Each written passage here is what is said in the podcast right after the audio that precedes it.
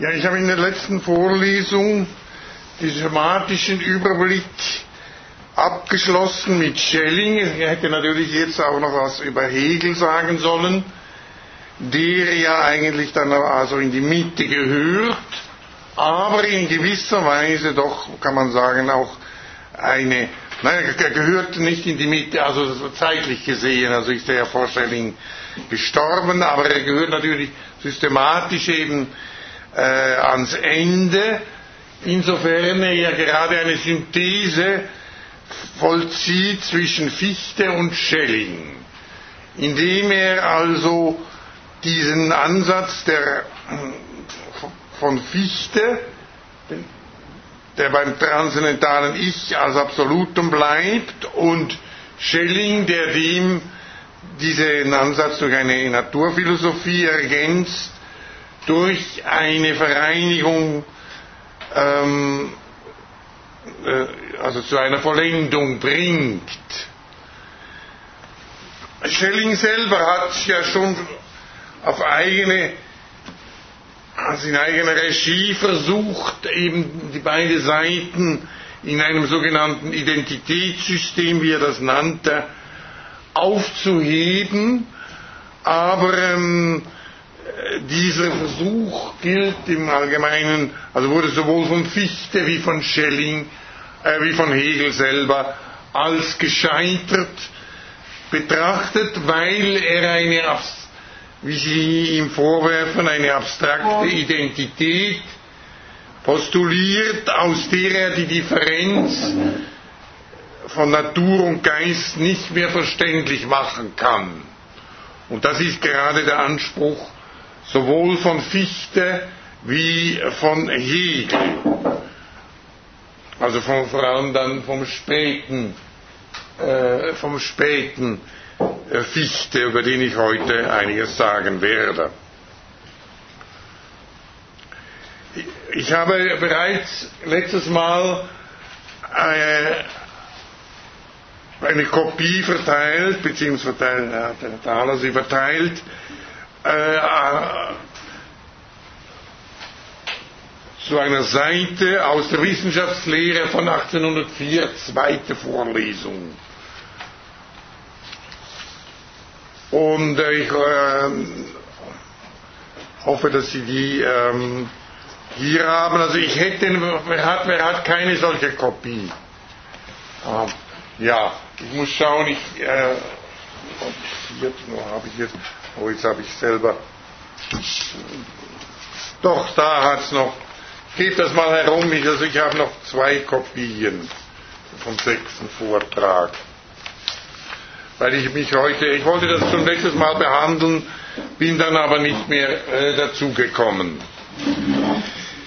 Ich werde heute ähm, also jetzt mit Fichte beginnen. Ich habe letztes Mal gesagt, dass ich also mein ursprüngliches Programm mit Schelling anzufangen hinsichtlich der Spätphilosophie und der Kritik an Hegel mit Fichte anfangen, der natürlich keine explizite Kritik an Hegel ähm,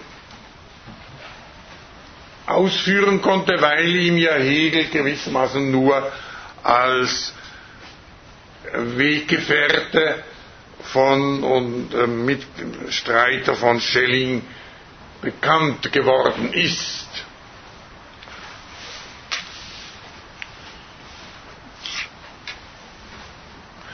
Äh, Fichte ist 1814 gestorben, hat aber noch offenbar den, äh, die, den ersten Band der Hegelischen Logik äh, gelesen, mindestens den Anfang. Das hat laut nachgewiesen, aber was er dazu sagt, ist in meinen Augen eigentlich völlig belanglos für die wirkliche Auseinandersetzung. Ähm, laut hat selber das in einem äh, Aufsatz in den Kant-Studien mitgeteilt, also weil ihm das zum als erstem aufgefallen ist, dass Fichte sich hier an einer bestimmten Stelle eindeutig auf Hegel bezieht, ohne dessen Namen zu nennen. Und er hat dort angekündigt, er wolle dann, also er wolle jetzt hier nur mal den Nachweis bringen, dass es sich hier um Hegel handle, aber er interpretieren wolle er diese Bemerkung, die Fichte hier in einem bestimmten Manuskript mache, ähm, äh, in einem anderen Aufsatz. Ich weiß aber nicht, was man da noch viel dazu sagen kann und jedenfalls für die grundsätzliche Differenz ist meines Erachtens dieser Text ähm, also völlig äh, unbedeutend. Ja, ähm, Herr Thaler verteilt jetzt noch ein Blatt, beziehungsweise es handelt sich um vier Blätter, die ich geschrieben habe für das Seminar über den ontologischen Beweis, weil ich hier, ähm, also weil ich Sie erstmal bitten möchte, das auch zu lesen. Und weil ich heute auch kurz noch, äh, bevor ich anfange mit Fichte, auf äh, diesen ähm, äh, hier, also ich im, im Seminar habe ich das ganze äh, Manuskript behandelt, aber hier möchte ich nur kurz auf eine Stelle, die mir relevant scheint, auch für die Vorlesung hinweisen. Ich habe ja schon mehrmals darauf hingewiesen, nicht, dass ich ähm, die äh, Thematik äh, des Seminars und der Vorlesung doch stark berühren, weil eben der ontologische Beweis äh, gerade das Thema betrifft, das hier äh, zur Diskussion steht, nämlich die Einheit von Gedanke und Sache, beziehungsweise von Wesen und Existenz. Und Schelling hat seine Kritik an Hegel auch im Grunde genommen sehr stark am ontologischen Beweis ausgerichtet. Bei Fichte ist die Sache schwieriger, weil er einerseits in entscheidender Hinsicht eine ähnliche Position von vertritt wie Schelling, das werden wir heute sehen, aber andererseits doch gerade auch in der Wissenschaftslehre 804.2 einen ontologischen Beweis ausführt, der sich aber bei ihm dann eben nur ja, so eine, eine Sonderstellung hat, über die ich noch sprechen werde, und ähm, dieser ontologische Beweis von Fichte ist im Übrigen, wird im Übrigen in der Literatur zum ontologischen Beweis nirgends berücksichtigt.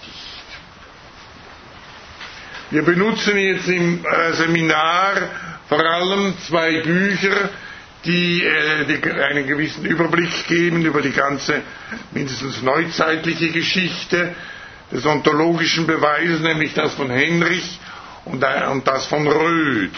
Aber beide erwähnen äh, Fichte nie, was besonders bei äh, Henrich äh, eigentlich erstaunlich ist, weil er doch äh, ein sehr guter Kenner der fichtischen Philosophie ist. Aber auch in anderen Schriften zum ontologischen Beweis nicht, wird ähm, Fichte nie ähm, erwähnt.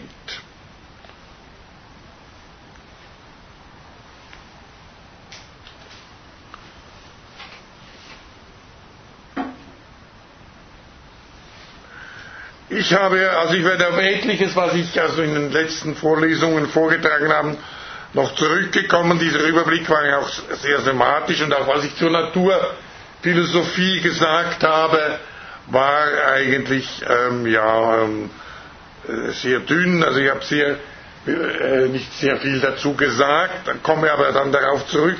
Ich möchte hier nur nochmals wiederholen, dass wir die Naturphilosophie natürlich unter zwei Perspektiven betrachten können. Erstens einmal eben können wir sie als ein äh, in Bezug auf die damalige Naturwissenschaft, mit der sich Schelling auseinandersetzt, betrachten. Äh, und ähm, es ist ja tatsächlich so, dass das, das wäre auch eine sehr ergiebige Zugangsweise. es setzte alle, man könnte darüber eine äh, sehr interessante Vorlesung halten. Das setzte allerdings, ich wäre also dazu, mich, mich würde das sehr viel Arbeit kosten, denn das setzt voraus, dass man sich auch mit der damaligen Naturwissenschaft, auf die sich Schelling bezieht, eingehend auseinandersetzt, dann auch mit der Wirkungsgeschichte. Schellings Philosophie hat eine Wirkungsgeschichte, ich empfehle Ihnen hier auch äh, die gedrängte Darstellung in der Revolt-Biografie zu Schelling, wo der äh, Verfasser, also der hat äh, sich da also äh, eingehender damit beschäftigt. Und ähm, die, andere, der, die andere Perspektive ist die, dass man einfach schaut, die philosophische Bedeutung im engeren Sinn, also in, in, als die Naturphilosophie als eine notwendige Ergänzung, also so fasst es Schelling auf, der äh, Transzendentalphilosophie Fichtes. Schelling geht ja davon aus, so kann man sie vielleicht am äh, besten begründen, kann man diesen Gedanken am besten begründen, dass das absolute Ich von dem Fichte ausgeht, im Grunde genommen äh, also bereits ein Resultat einer Reflexion ist auf eine Subjekt-Objekt-Einheit. Wenn wir vom Ich sprechen, dann meinen wir, also sagen wir, wir äh, beziehen uns auf uns selber. Sie erinnern sich vielleicht, also diejenigen, die im letzten Sommer da waren, äh, an diese Vorlesung von Fichte, wo er die Teilnehmer, die Hörer zunächst auffordert, die Wand zu denken und dann sagt, jetzt denken Sie denjenigen, der die Wand denkt. Also er drückt sich da sehr merkwürdig aus, aber eben derjenige, der die Wand denkt, das bin ich selber. Und ähm, man kann nun sagen, dass ich, wenn ich mich auf mich selber zurückwende in einer Reflexion auf mich, dass ich ja dann schon zweimal vorkommt. Erstens als dasjenige, das sich selber denkt und zweitens als dasjenige, das gedacht wird. So dass wir beim Selbstbewusstsein das Ich immer gewissermaßen doppelt setzen müssen. Und ähm, Fichte sagt nun, das setzt aber ein an sich seiendes einfaches Subjekt-Objekt voraus. Ein an sich seiendes Ich und das ist die Natur. In Ihrem Briefwechsel, den ich erwähnt habe, diskutieren Fichte und Schelling nur diesen Aspekt. Also sie gehen nie auf irgendwelche naturwissenschaftlichen Fragen oder Interpretationen, die Schelling vollzogen hat, ein, sondern sie interpretieren immer nur diesen grundsätzlichen Aspekt. Ist es überhaupt notwendig, ein solches an sich seiendes äh, Subjekt-Objekt anzusetzen und zweitens ist es überhaupt möglich, zu diesem Subjekt-Objekt einen Zugang zu finden, ohne nicht schon das absolute Ich vorauszusetzen. Schelling meint ja, dass, er, dass, es möglich ist, einen Zugang zu einem solchen Ansichtsein zu finden, indem man das Ich depotenziert, das heißt, in einer intellektuellen Anschauung von dem äh, subjektiven Moment vollständig abstrahiert, was Fichte ähm, äh, für einen vollständigen Unsinn hält.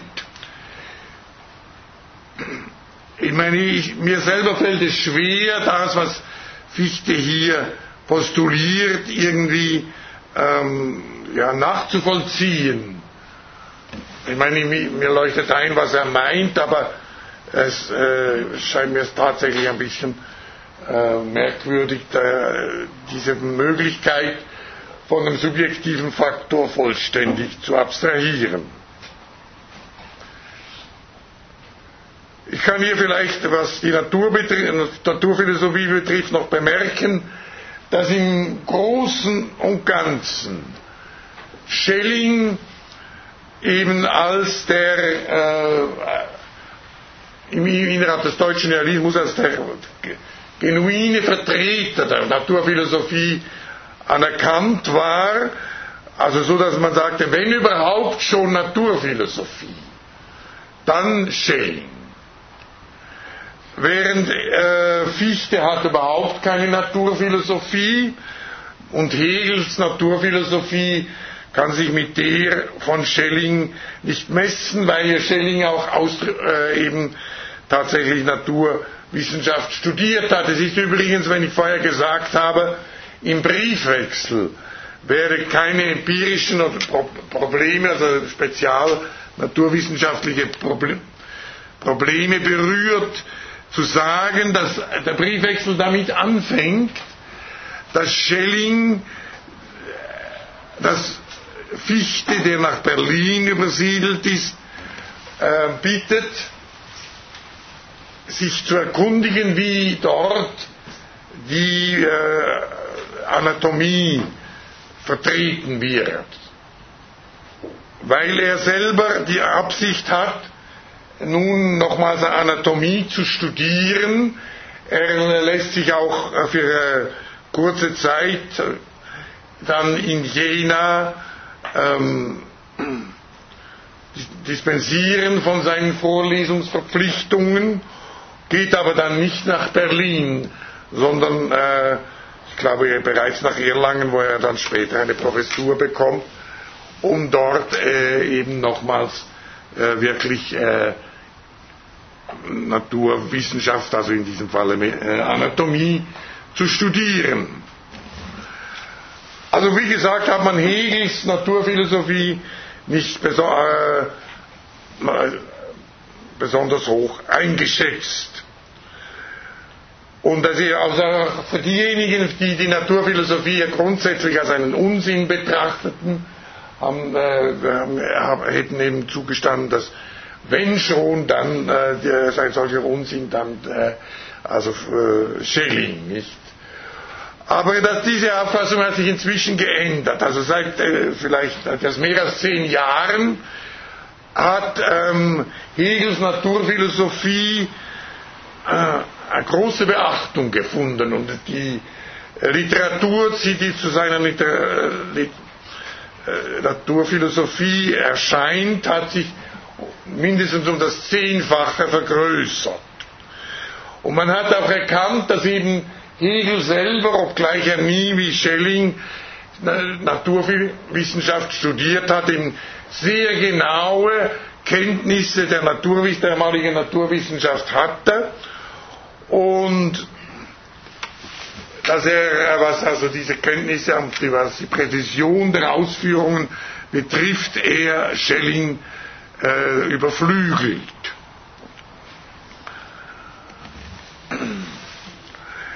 Auch äh, die ähm, Einschätzung Fichtes hat sich geändert. Laut der Herausgeber der Gesamtausgabe der von Fichte und äh, dem die Rolle gewissermaßen eines Fichte-Papstes zukommt, der hat ein Buch geschrieben, die Naturlehre Fichtes nach den Prinzipien der Wissenschaftslehre.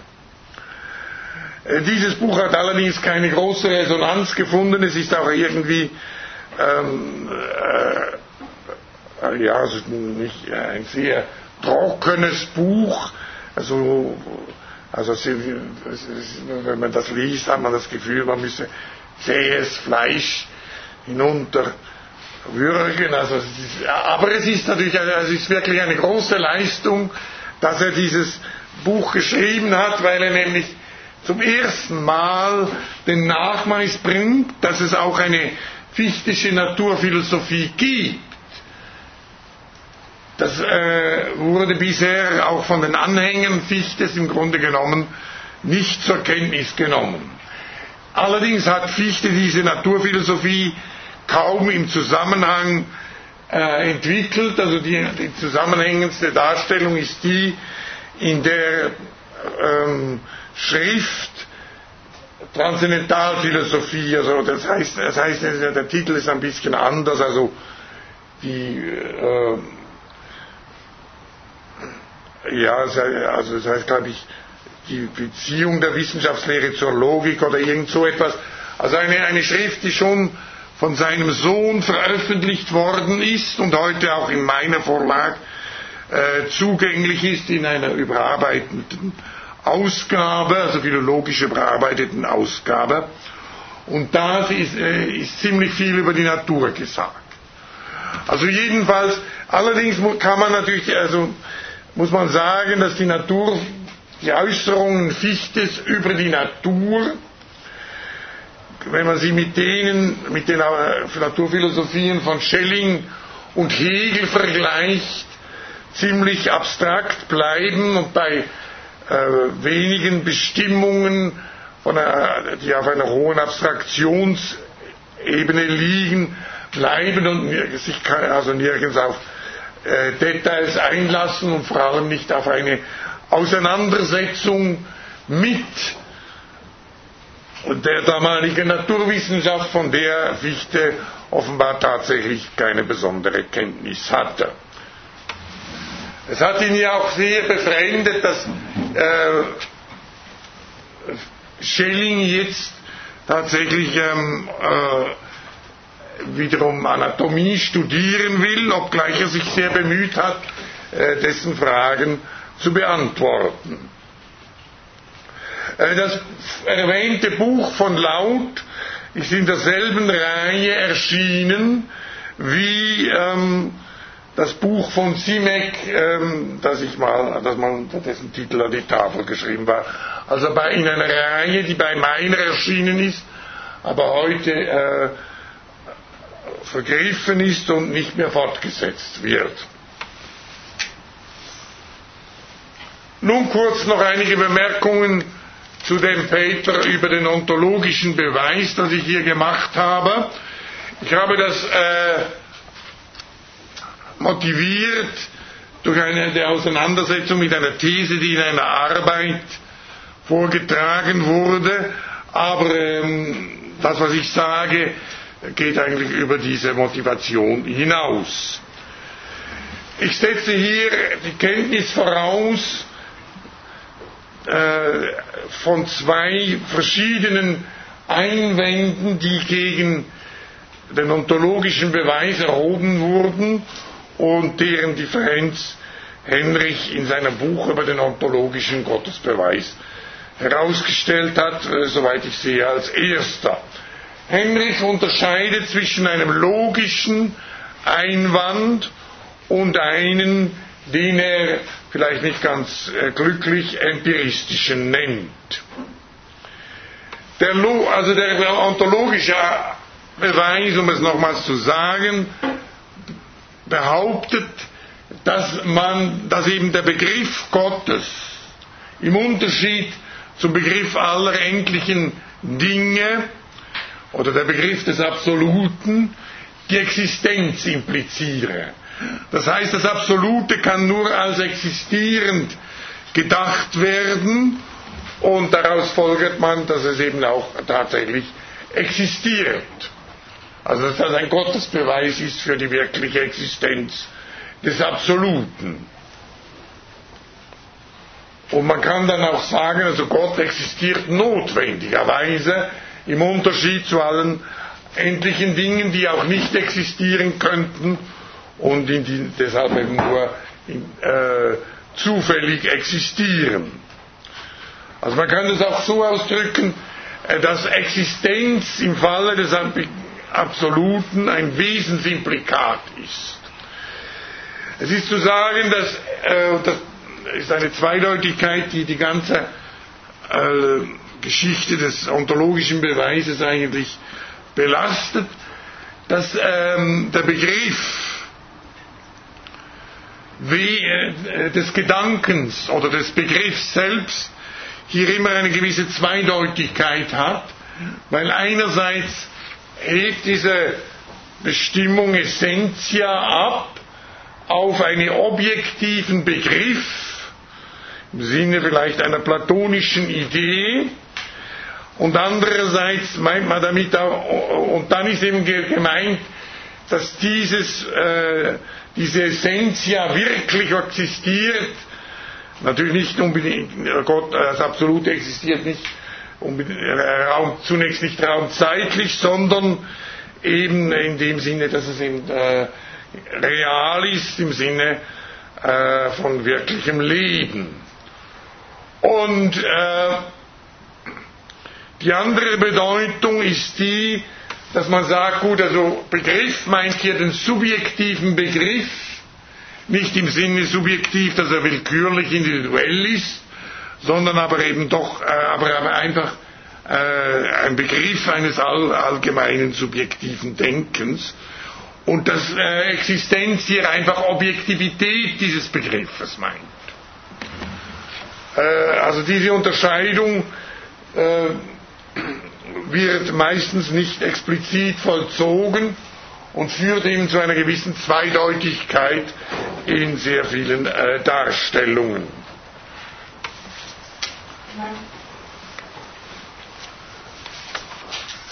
Ich habe dazu auch äh, auf Seite 2, aber ich will das jetzt nicht vorlesen, sonst kommen wir ja nicht zum Ende, äh, versucht diese verschiedenen Begriffe, äh, insbesondere auch bei Hegel, etwas äh, zu verdeutlichen. Also zunächst den Begriff Gedanke und dann den Begriff Existenz. Das ist noch unter, unter drei, unter Arabisch drei. Das werde ich aber jetzt nicht behandeln. Ich möchte nur kurz vorlesen, was ich über Hegels Konzeption des ontologischen Beweises ähm, geschrieben habe, weil das ein Thema ist, das ich auch hier schon berührt habe und das auch dann für die folgende Auseinandersetzung mit Hegel relevant ist. Hegel fasst die im ontologischen Argument behauptete Implikation, der Gedanke Absolutes impliziert Existenz, das heißt, das Absolute existiert notwendig beziehungsweise kann nicht nicht sein, als synthetisches Urteil, also eigentlich muss das heißen, äh, als synthetisches Urteil a priori. Kant begründet die synthetischen Urteile a priori, insofern es sich um Grundsätze handelt, alle Veränderungen geschehen nach dem Gesetze der Verknüpfung der Ursache und Wirkung, das wäre ein Beispiel eines solchen Grundsatzes, indem er zeigt, dass der im Grundsatz ausgesagte Sachverhalt Bedingung der Möglichkeit der Erfahrung und der Gegenstände der Erfahrung ist. Er rekurriert also auf ein drittes. Hegel schließt einen solchen Rekurs aus. Das bedeutet, dass er auch nicht den Begriff Absolutes als Mitte benutzen kann oder will, aus deren Analyse die Glieder und deren Synthese hervorgeht. Also ich sage hier vielleicht etwas ungeschickt kann oder will. Gemeint ist, dass es natürlich Hegel, äh, man könnte schon vom Dritten ausgehen. Aber Hegel will das nicht, weil das für ihn eine, einfach eine defiziente Beweisform ist. Ihm zufolge muss das Dritte aus der Synthese der Glieder resultieren. Äh, das ist eine Beweisstruktur, die Sie sich an jeder Kategorie verdeutlichen können zum Beispiel am Anfang der Hegelschen Logik, Sein und Nichts äh, werden so betrachtet, dass eben aus ihnen nun deren Synthese, nämlich das Werden, hervorgeht. Das ist eine Vorgehensweise Hegels, die auch kritisiert wurde, zum Beispiel von Cassirer ausdrücklich in seiner Darstellung in der Geschichte der Erkenntnistheorie der Hegelischen Philosophie, wobei er aber vernachlässigt, dass eben Hegel diese Beweis führt, indem er die Kategorien, wie ich sagte und dann noch mehrmals wiederholen werde, an ihnen selbst betrachtet.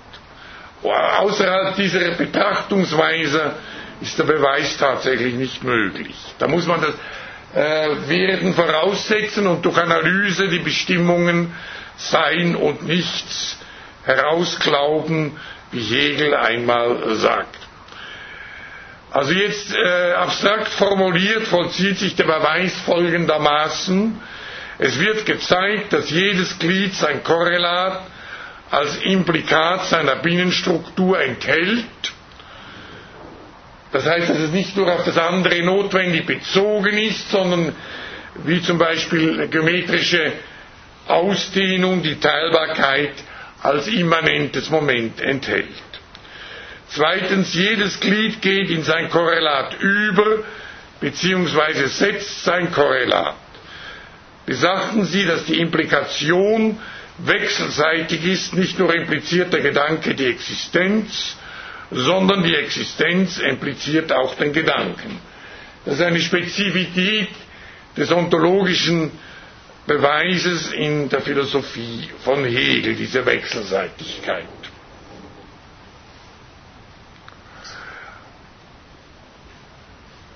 Jetzt kommt eine wichtige Bemerkung für die Interpretation der Logik. Die Wechselimplikation Gedanke-Existenz ist nur im Absoluten realisiert. Man könnte das synthetische Urteil a priori folgendermaßen formulieren.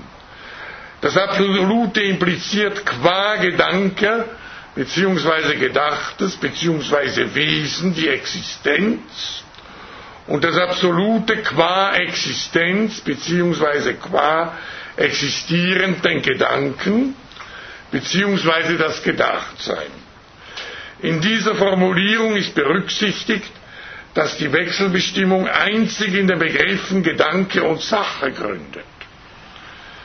Man kann deshalb von der Beziehung auf das Absolute absehen und Beziehung, Gedanke und Sache auf, ja, da müsste es heißen, ah, da fehlt das Wort auf, auf Gedanke, auf die Beziehung Gedanke, Sache beschränken.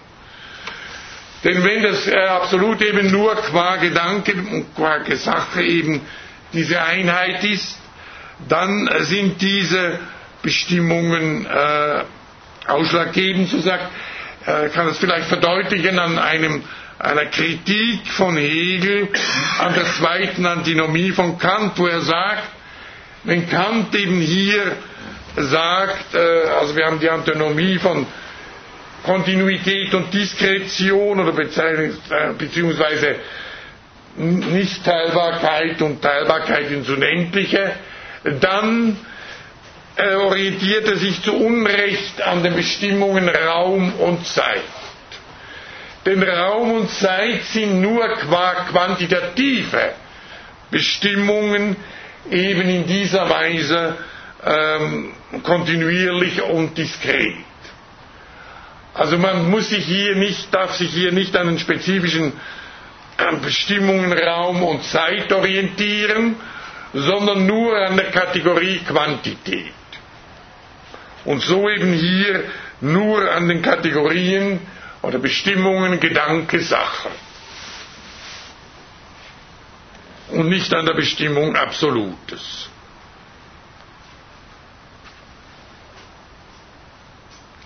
Darin liegt die im ontologischen Beweis aufgezeigte Einheit, ist das Prinzip und das Medium der Hegelschen Logik. Ich müsste hier jetzt noch erläutern, die Differenz von Prinzip und Medium, das will ich nicht tun. Äh, die reine Wissenschaft, also jetzt kommt dieses berühmte Zitat, äh, das ich jetzt dann schon zum Überdruss, äh, entschuldigen, vielleicht hängt Ihnen schon zu den Ohren heraus, aber ich sage es dennoch einmal. Ja. Ähm, die reine Wissenschaft setzt somit die Befreiung von dem Gegensatz des Bewusstseins voraus. Sie enthält den Gedanken, insofern er ebenso sehr die Sache an sich selbst ist oder die Sache an sich selbst, insofern sie ebenso sehr der reine Gedanke ist. Das ist in der, glaube ich, auch in der Vorrede zur Logik, äh, oder ist es in der Einleitung, oder ich weiß es selber nicht mehr genau. Jedenfalls kommt es, äh, also ist das meines Erachtens der grundlegende Satz der hegelischen Logik, und man müsste diesen Sachverhalt, der hier ausgesprochen ist, eigentlich an jedem Schritt nachweisen können, wenn man die hegelische Logik angemessen interpretiert. Also nach ist müsste ein, ein Schlusszeichen kommen, nachher kommt wieder mein Text. Äh, ich habe den Unterschied zu, zwischen Sache und Existenz oder Sein im vorangehenden kurz erläutert. Also Sache meint den ganzen Inhalt, insofern er überhaupt ist oder existiert. Die Logik setzt diese Einheit als unmittelbar, ja, das, äh, äh, das will ich auch nicht weiter hier jetzt interpretieren, also die Entwicklung bis zur Idee ist die Vermittlung dieser Einheit, also die Durchführung des oben genannten Beweises. Der Inhalt Einheit von Gedanke und Sache ist auf der höchsten Stufe selbst in der Form Einheit von Gedanke und Sache gesetzt. Also das ist auch ein wichtig, also meine, das ist, äh, bedeutet natürlich, dass eben ähm, also äh, eine, eine ganz bestimmte Art von Selbstbezug, über die, die äh, für unser Thema noch sehr wichtig wird, aber über die ich hier jetzt auch nicht mehr sagen will. Entscheidend ist, dass hier, man könnte natürlich nun sagen, gut, also ist die Hegelsche Logik selbst als Ganzes ein, die Ausführung eines ontologischen Beweises in denen diese beiden Schritte, die ich oben abstrakt genannt habe, nun natürlich in unendlicher Differenzierung durchgeführt werden. Aber ich würde eben nicht mal sagen, gut, also man äh, sicher würde Hegel ähm, konzidieren, und das ist für ihn nicht äh, irrelevant, dass eben die hegelische Logik auch eine Darstellung Gottes ist. Aber das, was man Gott ist für ihn der Name, für eine bloße Vorst bildliche Vorstellung. Und äh, Hegel, der Begriff Gott oder das Absolute ist nichts anderes als der Inbegriff aller Kategorien in ihrem systematischen Zusammenhang. Und wenn man äh, also philosophisch über Gott spricht, dann darf man nur über diese ähm, logische Struktur sprechen, über dieses logische System. Und nicht über das, was in den religiösen Vorstellungen eben irgendwie äh, vorhanden ist bzw. anklingt. Und nun ist natürlich immer die Frage, ja, was bedeutet dann die Einheit von Gedanke und Sache? Und das habe ich eben versucht schon an einigen Beispielen zu verdeutlichen äh, und habe auch zwei Deutungen vor äh, erwähnt. Also eine, die Sache auf die Realphilosophie bezieht, auf die, das, was wir normalerweise im Sinne der Natur und des Geistes als Wirklichkeit bezeichnen. Andererseits aber, und das ist die entscheidende Bedeutung, auf die immanente Struktur des Logischen selbst. Und darauf werde ich noch zurückkommen, weil das ist ja nun gerade der, äh, die Einheit, die sowohl von Fichte wie von Schelling bestritten wird. Und äh, wenn ich im Titel äh, der Vorlesung von Schelling und, oder Fichte und Schelling kontra Hegel spreche, meine ich eben, dass sie diese Einheit, die für Hegel grundlegend bleibt und in der er die Vollendung des deutschen, äh, der ganzen Entwicklung des deutschen Idealismus sieht, äh, in Frage stellen. Und damit will ich jetzt beginnen, also mal zunächst mit ähm, Fichte. Bevor ich auf dieses Paper, das wir da verteilt haben, eingehen, äh, will ich ähm, äh, kurz einiges sagen zur Spätphilosophie Fichtes, die ungefähr beginnt 1801. Also nach der Übersiedelung nach Berlin man kann sagen, er hat damals äh, ein Buch äh, veröffentlicht, aus dem ich heute noch was vorlese, ein populäres Buch, wie er das nennt. Für unsere Begriffe ist es gar nicht so populär. Ähm, die Stimmung des Menschen.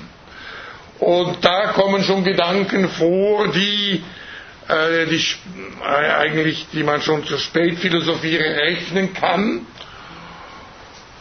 deren Grundgedanke ich gleich jetzt nennen will. Und, äh,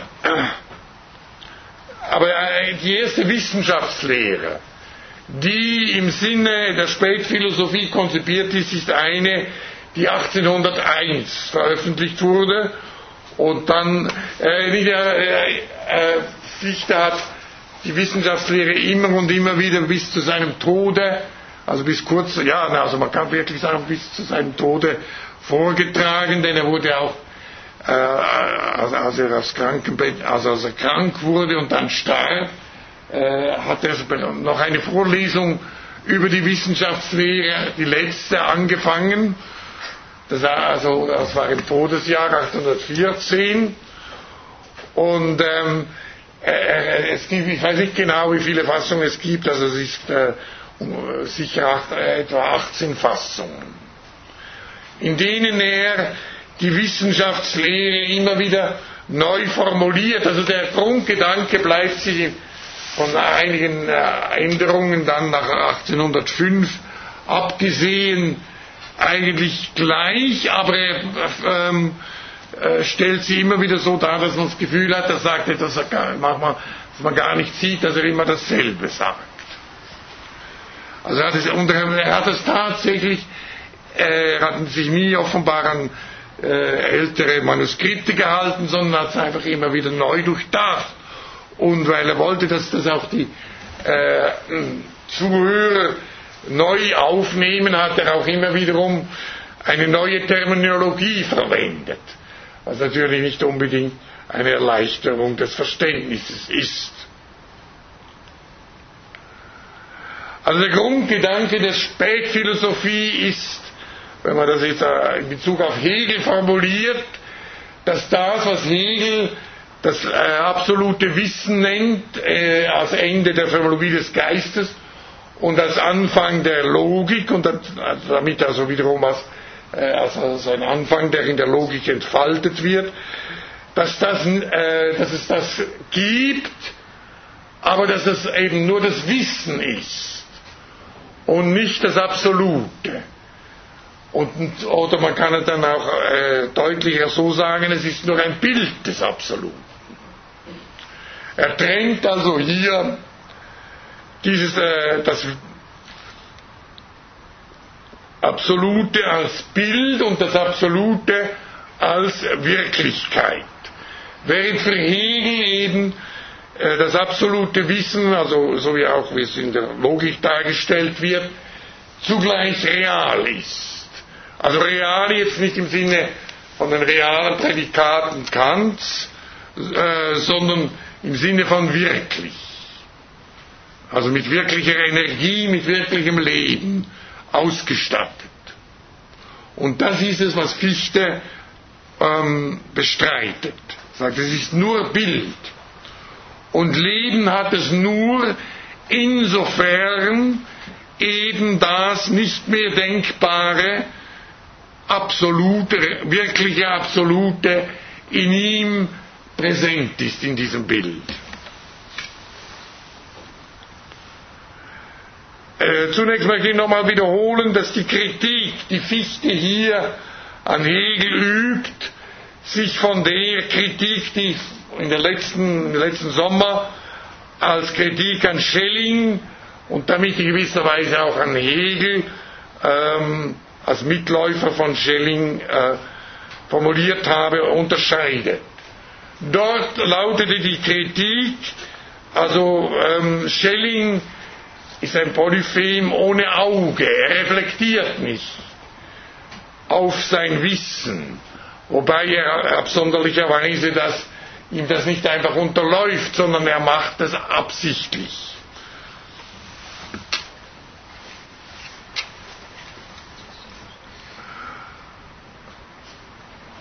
Ja, das ist ein Gedanke, auf den ich vielleicht auch noch was, äh, wenn die Zeit reicht, am Ende der Vorlesung zurückkommen will. Und jetzt geht es aber um eine Kritik ganz anderer Art, in der nun äh, man sagen kann, dass er nun, dass nun äh, er gewissermaßen in dieser Hinsicht weitgehend mit Schelling übereinstimmt.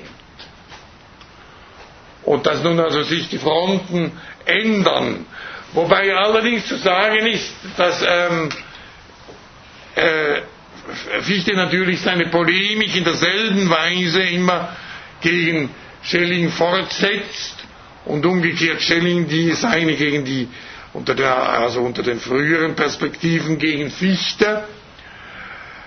Äh, und dass es auch äh, dass auch die Anhänger Fichtes heute im Grunde genommen beide Kritiken irgendwie versuchen zu verbinden.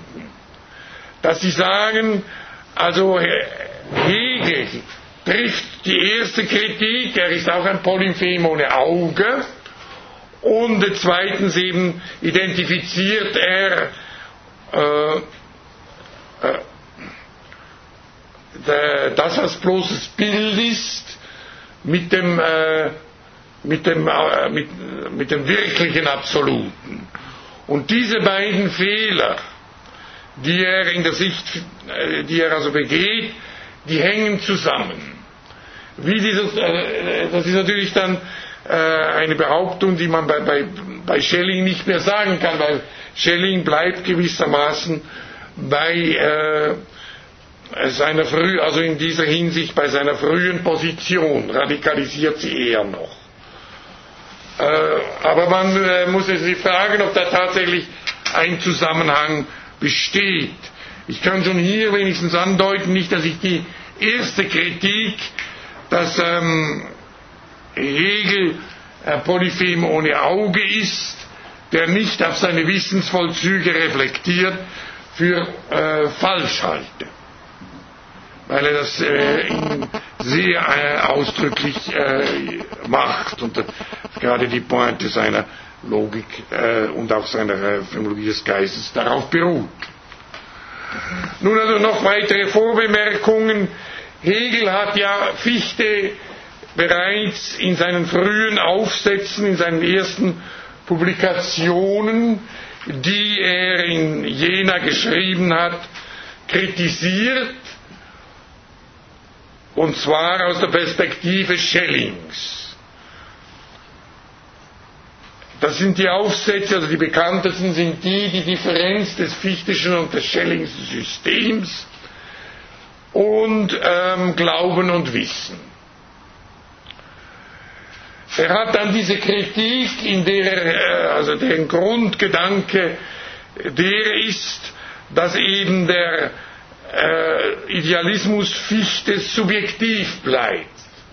Das heißt, dass er im Grunde genommen ähm, doch nicht äh, äh zu einer wirklichen Subjekt-Objekt-Einheit gelangt. Eine Kritik, die er in einem Text, den wir kürzlich im, äh, im Seminar gelesen haben, wiederholt wo es darum geht, um die Aufhebung des Seins geht. Und wo er zunächst eben Kant wegen des Dings an sich kritisiert,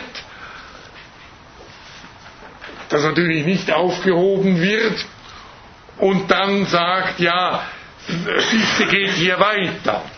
Aber es ist bei ihm immer noch dieser Anstoß. Äh, Fichte setzt in der Wissenschaftslehre 94, 95 einen Anstoß, der das Ich trifft, damit es sich selbst einschränkt, voraus. Und Hegel sagt, dieser Anstoß, das ist so der letzte Rest, sozusagen nur noch, wenn es auch nur noch der Schatten äh, des ist, des Dings an sich, und zeigt eben, dass äh, Fichte die Aufhebung des Seins nicht äh, radikal vollzogen hat. In diesem Anstoß bleibt noch äh, ein Rest von Objektivität, die Fichte nicht aufgehoben hat. Und äh, sein Anspruch ist es, auch noch diesen Rest auszuschalten. Also das war die frühe Kritik Hegels an Fichte, die er aber immer wiederholt hat bis in seine späteren Werke. Nun hat Fichte inzwischen äh, seine Wissenschaftslehre neu gefasst, vor allem in der äh, Wissenschaftslehre 1804.2, aber der Ansatz ist schon vorhanden, 1804.1. Äh, es gibt nun ein Buch, das sehr wichtig ist, von, ich, ja, man hätte, vielleicht schreiben Sie es an die Tafel, Herr Thaler, Ludwig Sieb, Hegels Kritik der fichtischen Philosophie heißt es, glaube ich. Bin ich sicher, ob der, ist jedenfalls Alber Verlag. Und in der Reihe Symposion erschienen.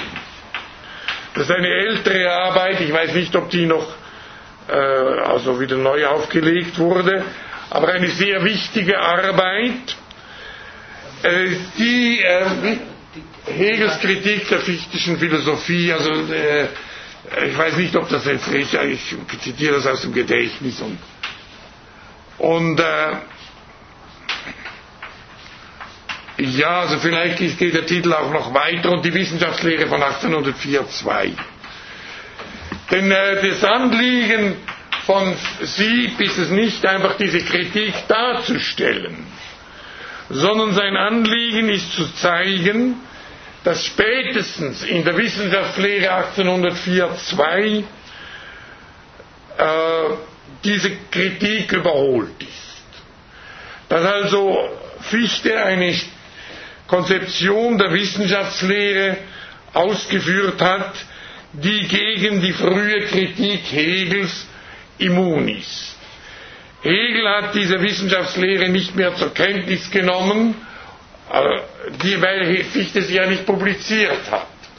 Fichte hat nichts mehr publiziert, außer ja, so populäre Schriften. Ich habe ja am Anfang der Vorlesung aus seiner Darstellung Fichtes äh, einen Abschnitt über seine Spätphilosophie vorgelesen wo er ihm eben vorwirft, dass er zum Populärphilosophen degeneriert ist. Weil eben, weil Fichte tatsächlich nur noch Schriften publiziert hat wie die Bestimmung des Menschen, die im Grunde genommen als populär, also von ihm selbst als populäre verstanden werden. Und deshalb konnte ähm, äh, Hegel diese späteren Wissenschaftslehre nicht zur Kenntnis nehmen. Es gibt eine einzige Ausnahme, nämlich eine Zusammenfassung der Wissenschaftslehre von 1810, die er für seine Hörer geschrieben hat. Das ist eine ganz knappe Fassung ähm, und die Hegel sicher nicht gelesen hat. Im Übrigen nicht, also weil ich vorher von diesen äh, 18 oder weiß ich wie vielen Wissenschaftlern gesprochen habe, also 1804 hat er gleich dreimal nacheinander über die Wissenschaftslehre gelesen. Deshalb immer 1804.1, 1804.2, 1804.3. Und die bekannteste ist die von 1804.2, auf die sich eben auch Sieb bezieht. Und äh, die, im Hinblick auf die von mir genannte Kritik, ja, diesen, oder den von mir genannten wesentlichen Aspekt der Kritik bedeutet ähm, diese Änderung, die Fichte jetzt vornimmt, dass er tatsächlich eine Einheit von Subjekt und Objekt annimmt, die ähm, nichts mehr außer sich hat. Also das, was noch als Anstoß vorhanden war und die, die Kritik Hegels provoziert hat, ist verschwunden. Wir haben also, ähm, da, da kann man Sieb zustimmen, eine Struktur, in der nun, äh, die nun durchaus dem entspricht, was Hegel absolutes Wissen nennt und die der frühen Kritik Hegels in der genannten Hinsicht vollständig entzogen ist. Dennoch bleibt natürlich eine Differenz zu Hegel, eine Differenz, die Sieb nicht mehr thematisiert, nämlich eben die, dass diese Subjekt-Objekt-Einheit nur Bild des Absoluten ist und nicht das Absolute selbst. Also ich habe gesagt, ähm, das nochmals zu wiederholen, nicht, dass also Hegel das nicht mehr zur Kenntnis nehmen konnte, weil das alles ähm, nur Vorlesungen waren, die dann publiziert wurden von seinem Sohn, äh, also lange nach dem Tode von äh, Hegel, aufgrund von äh, Vorlesungen, also von Manuskripten Fichtes, der die Gewohnheit hatte, seine Vorlesungen auch schriftlich festzuhalten oder von Vorlesungsnachschrift, also die, die weniger bei beim, beim Sohn handelt es sich nicht um Vorlesungsnachschriften, erst bei der Gesamtausgabe stützt man sich sehr oft auch noch zusätzlich oder manchmal auch ausschließlich auf Vorlesungsnachschriften, die man gefunden hat.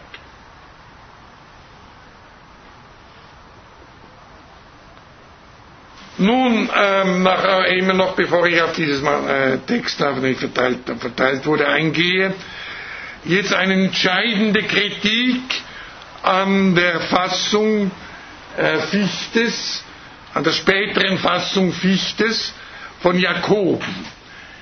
In einem Brief, den Jakobi 1799 an Fichte gesendet hat. Und äh, eine Kritik, die Fichte gewissermaßen dann äh, vor allem auch in, äh, in der Bestimmung des Menschen aufgenommen hat. Jacobi wirft hier Fichte vor, dass seine Darstellung des Absoluten ähm, im Grunde genommen ein, äh, ein Nihilismus sei, weil, sie kein, weil dem Absoluten eben keine Realität zukomme. Oder Chimerismus. Nein, ich muss jetzt mich korrigieren. Äh, ist mir jetzt ein Fehler unterlaufen. Diese, dieser Brief orientiert sich, von Jacobi orientiert sich an der ähm, frühen Wissenschaftslehre von Fichte. Wenn er sie später kannte, dann äh, war er damals noch gar nicht entwickelt. Und äh, die, man kann sagen, dass die Revision der Wissenschaftslehre, die nun eben auch äh, den wesentlichen Gedanken hat, dass das Wissen nur Bild des Absoluten ist, auch eine Reaktion auf dieses Bild ist. Also Jacobi sagt, dass die, schon in der ersten Wissenschaftslehre das Wissen eben ein, im Grunde genommen gar keine Realität hat. Ein Vorwurf, der ja auch mit, äh, in gewisser Weise mit dieser Kritik von Kant, die ich mal vorgelesen habe, übereinstimmt. Er sagt, ja, man könnte das auch Chimerismus nennen. Und Fichte war offenbar sehr beeindruckt von dieser Kritik und hat gefunden, dass sie auch irgendwie zutrifft. Man muss das natürlich auch im Kontext äh, des Atheismusstreites sehen, weil man ihm ja vorgeworfen hat, er vertrete einen Atheismus und der Vorwurf Jakobis läuft letztlich auf dasselbe hinaus. Fichte hat kein wirkliches Absoluten, sondern eben nur ein Bild des Absoluten, eine Chimäre und das ist letztlich Nihilismus. Also so bezeichnet es jedenfalls Jakobi.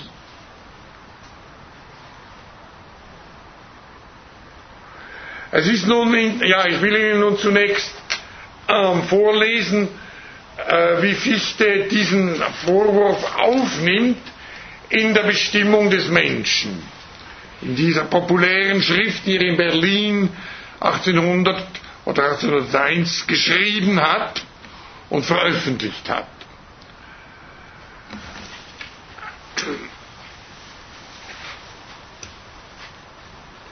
Fichte entwickelt diese Schrift in Form eines Gesprächs zwischen einem, der Fichtes Philosophie verstehen möchte und sich mit einem Geist unterhält und dem Geist also Fragen stellt und so entwickelt sich der Gedanke. Und dieser Geist antwortet immer im Sinne der Philosophie Fichtes. Und nachdem sie zu einem gewissen Ende gekommen sind, ähm, wird äh, dem Schüler klar, dass er im Grunde genommen eben jetzt im Sinne des Vorwurfs von Jakobis äh, ja eigentlich überhaupt nichts in den Händen hat als, Realität, als wirklichkeitsloses Wissen, das also letztlich äh, oder, oder eine bloße Chimäre. Ist dann hier immer wieder vom Traum die Rede. Also dieser Schüler äh, sagt nun wörtlich, um äh, diesen Eindruck wiederzugeben, der ihm das Resultat äh, vermittelt, äh, das aus dem Gespräch hervorgegangen ist mit dem Geist. Es gibt überall kein Dauerndes, weder außer mir noch in mir, sondern nur einen unaufhörlichen Wechsel. Ich weiß überall von keinem Sein und auch nicht von meinem eigenen. Es ist kein Sein. Ich selbst weiß überhaupt nicht und, und bin nicht. Will ich, ja, das müsste, bedeutet wahrscheinlich, ich weiß auch nichts von mir. Also ich bin selbst. Bilder sind, sie sind das Einzige, was da ist und sie wissen von sich nach Weise der Bilder. Bilder, die vorüberschweben, ohne dass etwas sei, dem sie vorschweben. Die durch Bilder von den Bildern zusammenhängen, Bilder ohne etwas in ihnen abgebildetes, ohne Bedeutung und Zweck. Ich selbst bin eins dieser Bilder, ja, ich bin selbst dies nicht, sondern nur ein verworrenes Bild von den Bildern. Alle Realität verwandelt sich in einen wunderbaren Traum, ohne ein Leben, von welchem geträumt wird und ohne einen Geist, dem da träumt. In einen Traum, der in einem Traume von sich selbst zusammenhängt. Das Anschauen ist der Traum, das Denken die Quelle alles Seins und aller Realität, die ich mir einbilde, meines Seins, meiner Kraft, meiner Zwecke, ist der Traum von jenem Traum. Also so verzweifelt er und er wirft dann dem Geist vor, du bist ein ruchloser Geist, deine Erkenntnis selbst ist Ruchlosigkeit und stammt aus Ruchlosigkeit. Und ich kann es dir nicht danken, dass du mich auf diesen Weg gebracht hast. Nun die Lösung, die Fichte dann auch hier schon, äh, also auch diesem Schüler vorschlägt oder eröffnet, ist die, dass es einen Zugang zum wirklichen Absoluten gibt im Rahmen der praktischen Philosophie, also der sittlichen, der, des sittlichen Vollzugs, der Freiheit. Das ist ein äh, Gedanke, äh, dieser praktische Aspekt, der sich eigentlich bei allen Idealisten findet. Auch bei äh, Hegel und äh, bei Schelling. Fichte würde allerdings behaupten, dass das bei Schelling eben gerade hier ein Fehler vorliegt, weil er sich an die Natur klammere. Und es ist nun interessant zu sehen, äh, dass ähm, Fichte in einer späteren Wissenschaftslehre Schellings Konzeption der Natur gerade auch in Zusammenhang bringt mit dieser drohenden Gefahr eines Nihilismus der Wissenschaftslehre. Da will ich noch kurz einen äh, äh, Abschnitt vorlesen. Im Übrigen ist zu sagen, nicht, dass also diese Wirklichkeit, die hier nun als rettend auftaucht, in der praktischen Philosophie und die nur noch, das ist ja schon in gewissem Sinne schon auch bei Kant der Fall, äh, nur noch in einem Glaube zugänglich ist, ähm, dass diese Wirklichkeit nun unbegreiflich ist und nicht mehr, auch nicht mehr im Sinne eines absoluten Wissens äh, begriffen werden kann.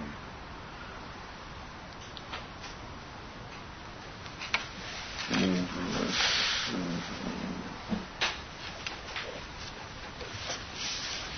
war jetzt nochmal die Kritik an dieser Lösung? Wie? Sie haben gesagt, da gibt's, irgendwie haben Sie jetzt erwähnt, da gibt es eine Kritik an dieser Lösung, dass sie sich da auf die Naturphilosophie beruft. Oder? Ah, nein, nein, äh, da habe ich mich vielleicht versprochen. Also ich meine diese Lösung selber, nicht?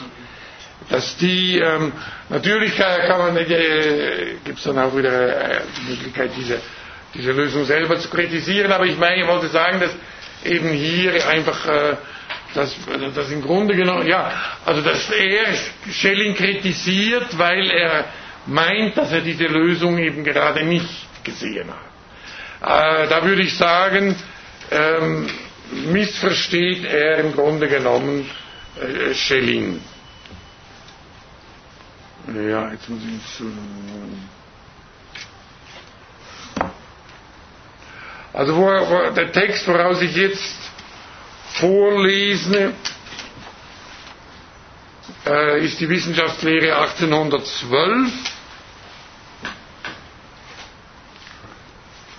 Äh, also eine der letzten, nicht 1813 hat er eine noch angefangen, die er aber wegen des Ausbruchs des Freiheitskrieges, an dem er teilnehmen wollte und dann auch die Reden an die deutsche Nation gehalten hat, äh, mitten äh, nach, kurz nach dem Anfang abbrechen musste. Und dann hat er nochmals eine angefangen, 1814, die er aber wiederum abbrechen musste, nach äh, wenigen Vorlesungsstunden, weil er erkrankte. Äh, seine Frau hat im Krieg Sanitätsliste geleistet und die infiziert und er hat sich dann wiederum, also das hat sich auf, auf ihn übertragen und er ist daran gestorben. 1814, also 1812 ist die, ist die letzte ähm, ausgeführte Wissenschaftslehre, die nun auch aber den Vorteil hat, dass sie vollständig ausgeführt ist. Also die meisten bleiben bei irgendeinem Punkt stehen, während hier wird noch äh, gewissermaßen der Übergang in die Realphilosophie, würde man das bei Hegel nennen, äh, vollzogen. Und der gehört im Grunde genommen, ja, also der, ähm, der geht über die, also man kann bei der Wissenschaftslehre eine Darstellung unterscheiden, die im Rahmen der, der ähm, Prima Philosophia stehen bleibt, bei den höchsten Prinzipien, wie die Hegelsche Logik, und ähm, eine, die eben auch noch äh, jetzt von daher versucht, die realen Strukturen abzuleiten, also die äh, Strukturen, die man der Realphilosophie im Sinne Hegels äh, beimessen müsste.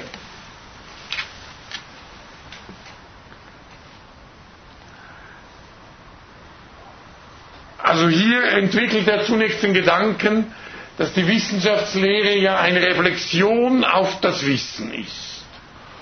Und dass diese Reflexion zu einer Unsicherheit, zum Zweifel führt, also letztlich eben zum Verlust jeglicher wirklicher Realität und dass nur noch ein bloßes Schema übrig bleibt. Also genau das, was ihm Jacobi in diesem Brief äh, geschrieben hat, wobei er sich aber jetzt hier bereits auf die späte Konzeption bezieht. Und er fährt dann fort. So viel wurde gewissen, gewissen Leuten ist damit gemeint, die die Wissenschaftslehre studierten, klar.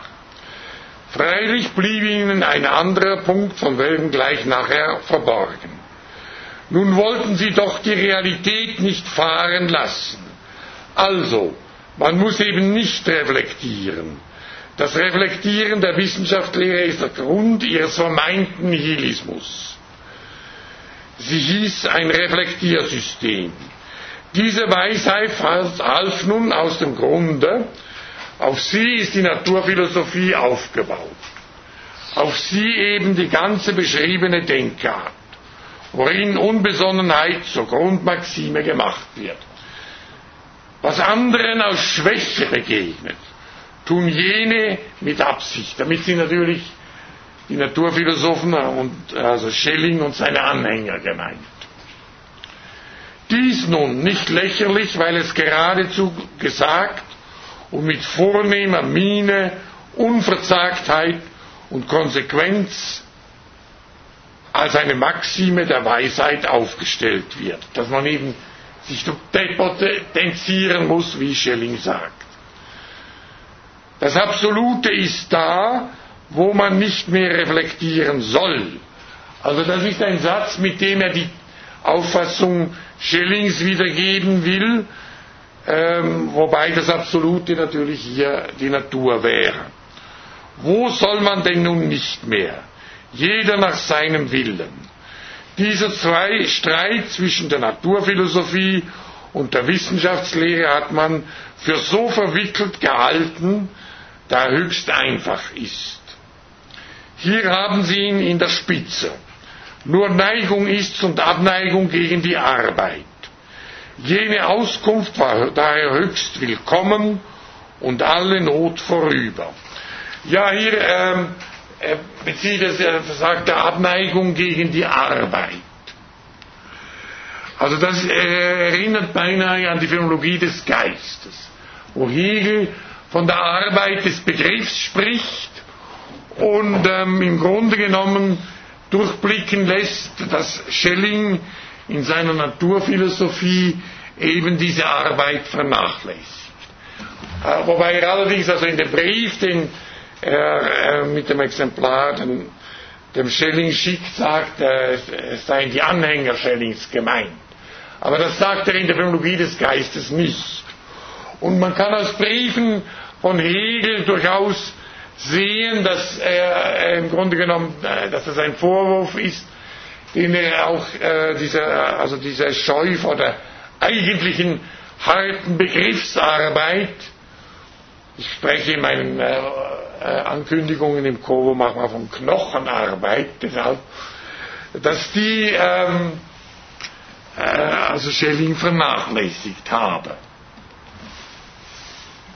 Und äh, das tönt hier nun ganz ähm, analog, wenn er sagt, also was, was äh, eben das, äh, um, um diese Arbeit zu fliehen. Aber letztlich meinte er auch im Grunde genommen nicht, es ist die Angst, ins Nichts zu geraten. Wenn man reflektiert, weil sich dann alles auflöst. Aber das ist vielleicht bei äh, Schelling nicht das Ausschlaggebende. Er würde dem Schelling eben vorwerfen, ja, also eine gewisse äh, Unfähigkeit, sich zum Sittlichen, also ja, also letztlich eine, eine also das sagt er natürlich nie so, aber dass er eben an der Natur hängen bleibt und sich nicht zum eigentlichen Geist zu erheben vermag. Was wäre denn das wahre Mittel, diesem Sturze der Realität, diesem Nihilismus zu entgehen. Also Realität haben, äh, weil ich noch immer, also wir hatten das immer mit dem realen Prädikat bei Kant, also hier heißt es nun tatsächlich wirklich. Das Wissen erkennt sich als bloßes Schema oder als bloßes Bild.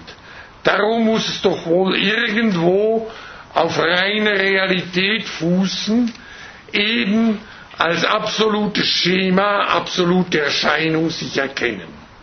Man muss darum gerade reflektieren bis zu Ende. Also Fichte meint, man kann äh, diesem Verlust der Wirklichkeit in der Wissenschaftslehre nicht entgehen, indem man wie Schelling und andere einfach aufhört zu reflektieren, einfach die Reflexion abbricht sondern man muss die Reflexion zu Ende führen und dann eben taucht äh, dieses Absolute gewissermaßen dann auf. Man muss darum gerade reflektieren bis zu Ende. Die Reflexion als vernichtend die Realität trägt in sich selbst ihr Heilmittel, den Beweis der Realität des Wissens eben selbst. Ja, das ist aber nun kein Beweis mehr im Sinne eines wirklichen Begreifens, sondern wie ich vorher sagte, das ist im Grunde ein, äh, also kann man es als, wie der Seefichte selber in der Stimmung des Menschen macht, als eine Art Glaube bezeichnen. Aber das entscheidende Gedanke hier, den ich vorher so nicht geäußert habe, dass das nun nicht eine Realität außerhalb des Wissens ist, sondern es ist die Wirklichkeit des Wissens selber. Äh, das ist hier deshalb gesperrt gedruckt, weil das die Pointe ist. Also ich habe das äh, so ausgedrückt, dass es die Wirklichkeit oder das, die Transzendenz, das Absolute hier im Wissen auftaucht, aber die Pointe ist gewissermaßen schon, dass es äh, das Sein des Wissens selber ist. Denn man kann ja fragen, wenn man sagt, gut, ähm, äh, es ist alle äh, Wirklichkeit verschwunden. Wir haben nur noch ein Bild.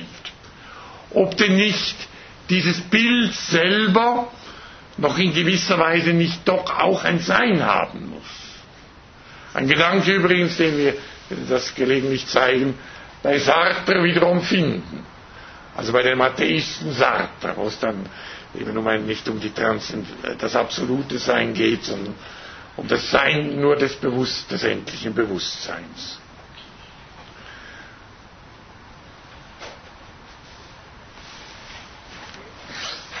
Ja, jetzt ähm, schau, schauen, ja, vielleicht können wir jetzt den Text noch kurz anschauen.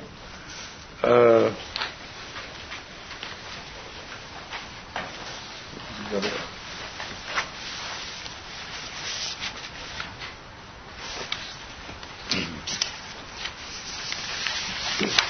Nee, habe ich denn kurz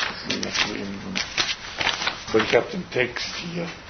1804, ja, dann muss es auch. Also ich glaube, das ist Seite 32, 33, ja.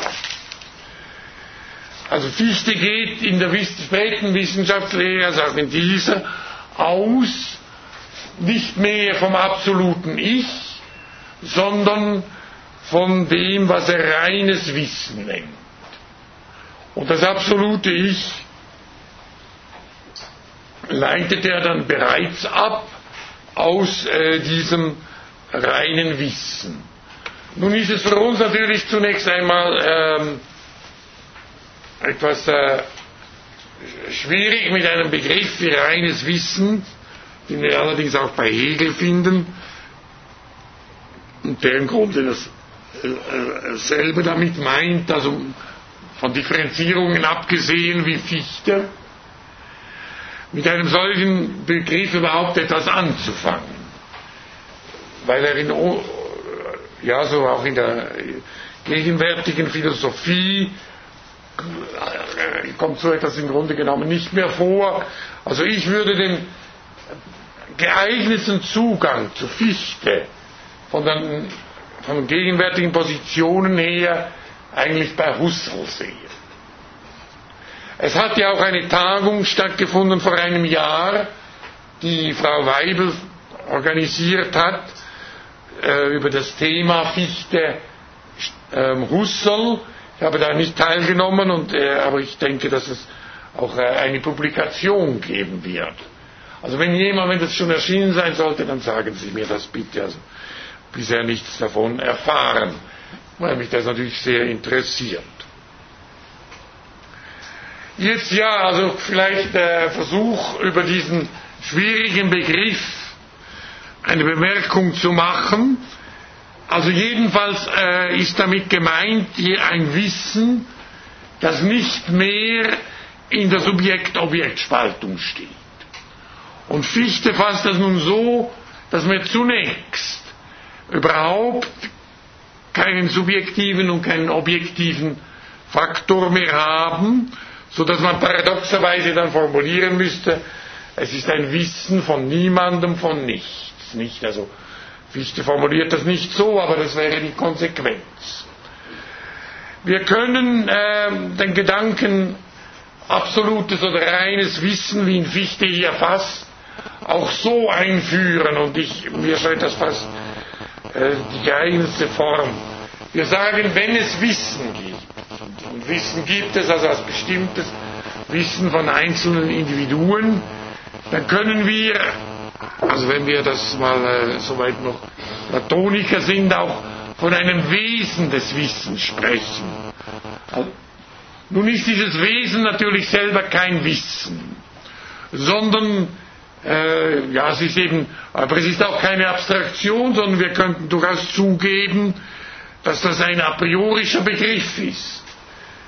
Äh, man kann ja dieses, ich habe das äh, mal der zweiten Grundsatz äh, angeführt, um das a priori im Sinne Fichtes einzuführen, aber dort ging es nicht um das Wissen vom Wissen, sondern primär um das Wissen von einem Nicht-Ich, von einem Objekt der allerdings auch schon das Wissen vom Wissen voraussetzt, um den Unterschied zwischen Wissen und Objekt überhaupt zu vollziehen. Aber man kann auch sagen, jeder weiß etwas, irgendetwas, ob das jetzt etwas Wirkliches oder etwas Ideelles ist, ist gleichgültig. Und er kann auch sagen, ich weiß etwas. Wenn er das sagt, muss er ja ein Wissen vom Wissen haben. Er sagt ja etwas vom Wissen. Und woher weiß er nun, was Wissen ist? Und Fichte würde sagen, das kann er doch nur wissen äh, a priori, weil er ihm, und nur deshalb weiß er, dass das, was er hier vollzieht, ein Wissen ist, weil er immer schon äh, im Horizont des Wesens des a priori Wissen dieses Wissen erfährt. Aber als reine, auch innere Erfahrung kann es, könnte er es nie als Wissen identifizieren. So wenig wie in der äußeren Erfahrung einen Gegenstand als Gegenstand, wenn er nicht das a priori Gegenständlichkeit immer schon als unthematischen Horizont, ja, man könnte sagen, mit sich bringen oder vielleicht wäre es noch besser zu sagen, selbst wäre. Er ist dieses a priori. Nicht irgendwie etwas, was er im Kopf mit sich herumträgt, wie einen geheimen äh, Instrument, das man ihm in den Kopf eingebaut hat. Vielleicht, dass er vom extra äh, vom grünen Männchen entführt wurde oder so, wie das Es gibt auch Leute, die äh, sagen, sie seien jetzt entführt worden und hätten alle an dem Kopf gehabt. Und äh, also das, man kann das, das durchaus sagen, äh, er ist dieses a priori. Äh, eine Terminologie, die äh, dem nahe kommt, was dann auch Heidegger damit wieder meint. Also Heidegger ist natürlich auch ein, wäre auch ein wichtiger Zugang für verschiedene Aspekte, für andere vielleicht wieder weniger. Das, aber ähm, gerade im Hinblick auf diesen ähm, Begriff des A priori. Und nun kann man, so habe ich gesagt, gut, wir haben dieses A priori Wissen als reines Wesen, das ist aber gerade kein Wissen. Aber die Pointe, und die habe ich ja schon versucht an Hegel zu illustrieren, ist, dass eben auch dieses Wesen selber das ist, was es bedeutet. Es ist ein Wissen. Und zwar eben nun ein absolutes Wissen, äh, das sich wohl, sehr wohl manifestiert im endlichen Wissen, das war schon mit dem absoluten Ich so, das gab es auch nur im endlichen Wissen, aber eben gerade nicht das absolute Ich, sondern eben immer nur im Zusammenhang mit dem empirischen Ich. Und so ist es auch mit dem absoluten Wissen oder dem reinen Wissen. Und das will nun ähm, äh, Fichte hier an dieser Stelle thematisieren und sagt, zunächst ist dieses reine Wissen, das er dann im Folgenden das A symbolisiert, eine reine Einheit, dem aber nun auch eine Differenz, eine Mannigfaltigkeit und Veränderlichkeit, eine Mannigfaltigkeit, die veränderlich ist, gegenübersteht. Und ähm, ja, also das will ich aber nächstes Mal machen, das will ich jetzt nicht mehr am Ende ausführen. Also das wäre jetzt mal die Einleitung gewesen. Und ich fahre nächstes Mal hier mit diesem Text weiter.